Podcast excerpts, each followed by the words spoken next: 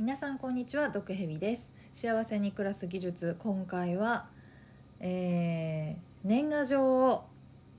返しそびれたけどどうしたらいいかなという時の、えー幸せに対応する方法ですね。これはあの毒蛇よくお正月に実家に帰ったりしてこう年賀状を返すのがね遅くなっちゃったりとかしてたんですけれどもなんか前はですね焦ってこう年賀状をかえ書いて出していたんですけれどもその後これはいい方法だなっていうのが分かったので最近はそうしていたんでそれを皆さんにもお伝えしたいと思います。大人の人はもう知ってるよと思うと思うんですけど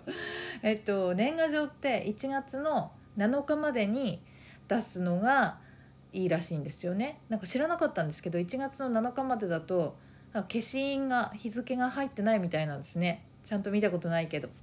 なんかその年賀状扱いになるみたいな。そしてねその期間を松の内っていうらしいですね。はい、まあ、そのなんか門松とか飾ってあるような時期の間にあのお返しするとセーフみたいなんですけど焦るじゃないですか。お正月とか忙しいしさ年明けとかバタバタしてるし。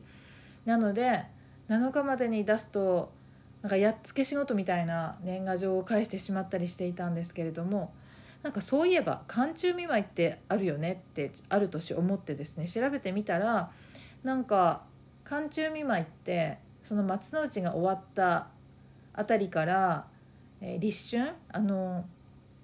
豆まきの節分のあたりまで出すものらしいんですよ。なのであ年賀状を出しそびれたというか出すのがお返しするのが7日までに1月7日までにお返しするのがもう大変っていう時にはむしろ寒中見舞いを送ればいいんじゃないだろうかと思いましてここ数年はそのようにしていたんですね。なんか逆に焦って出してない感じでおつな感じがするかなと。あとね結構1月7日までに比べるとね余裕がありますから節分って2月の初めじゃないですか。なので、まあ、ゆっくりとあのねあの心を込めてお返事が書けるので今ね1月の後半ですからもしああ年賀状をもらったのにお返ししてないけどもうどうしようもないなんて思っている方がいらっしゃったらまだなんとかなります。えーなんか最近は私のように、えー、とその年賀状をお返しするのが遅くなっちゃってこの寒中見舞いを出す人が結構いるみたいなのではい大丈夫だと思います。今からでも出してみてはいかがでしょうか。ね幸せに暮らしていくのにはせっかく年賀状をくれた人にいい感じでお返事を出していくのも大事ですよね。はい、今年も毒蛇はそういう感じで、えー年賀状を出してくださった、えー皆さんには寒中見舞いを書こうと思っていたんですがなんと昨年まで何枚か来ていた年賀状が今年1枚も来ませんでした。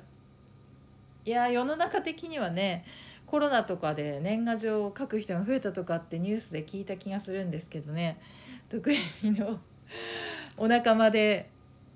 年賀状を送ってきてくれていた人はついに年賀状をくれなくなりました。いやなんかもともとね年賀状こちらが出してないんでくれなくなったっていうのもなんか言い方が間違ってると思うんですけど。なんかね送ってくれなくてもいいよって思っていたけどいざなくなると寂しいよねってちょっと思う毒蛇でありますがいいんです。いいんですよ。大丈夫です。今までありがとうございましたっていう気持ちでね。そしてあの私のような人いつか来なくなるかもしれないですけど、まあ、それでもよければこのような、えー年賀状に対して寒中見舞いを毎年送り続けるという方法がありますのでこれ幸せに暮らす技術になってるんですかね。最終的には年賀状が来なくなる可能性が高い方法ですけどまあまあまあまあでもそうですね。やっぱ無理してあのできないことを頑張ろうとするのは良くないですから。でも相手に対してのこの気持ちとかを伝えたいみたいなくらいの人にはこれでいいんじゃないかなと思います。いや年賀状をもらうと嬉しいけどでも無理して書くのも辛いからみんな無理しないで。なんて言うんですかね。新年ですけれども無理せずに今年も頑張っていきましょう。みんな幸せに 暮らしていきましょうというわけで、え今回は幸せに暮らす技術年賀状を出しそびれた時は寒中見舞いでいいんじゃないかというお話をしてみました。ではまた。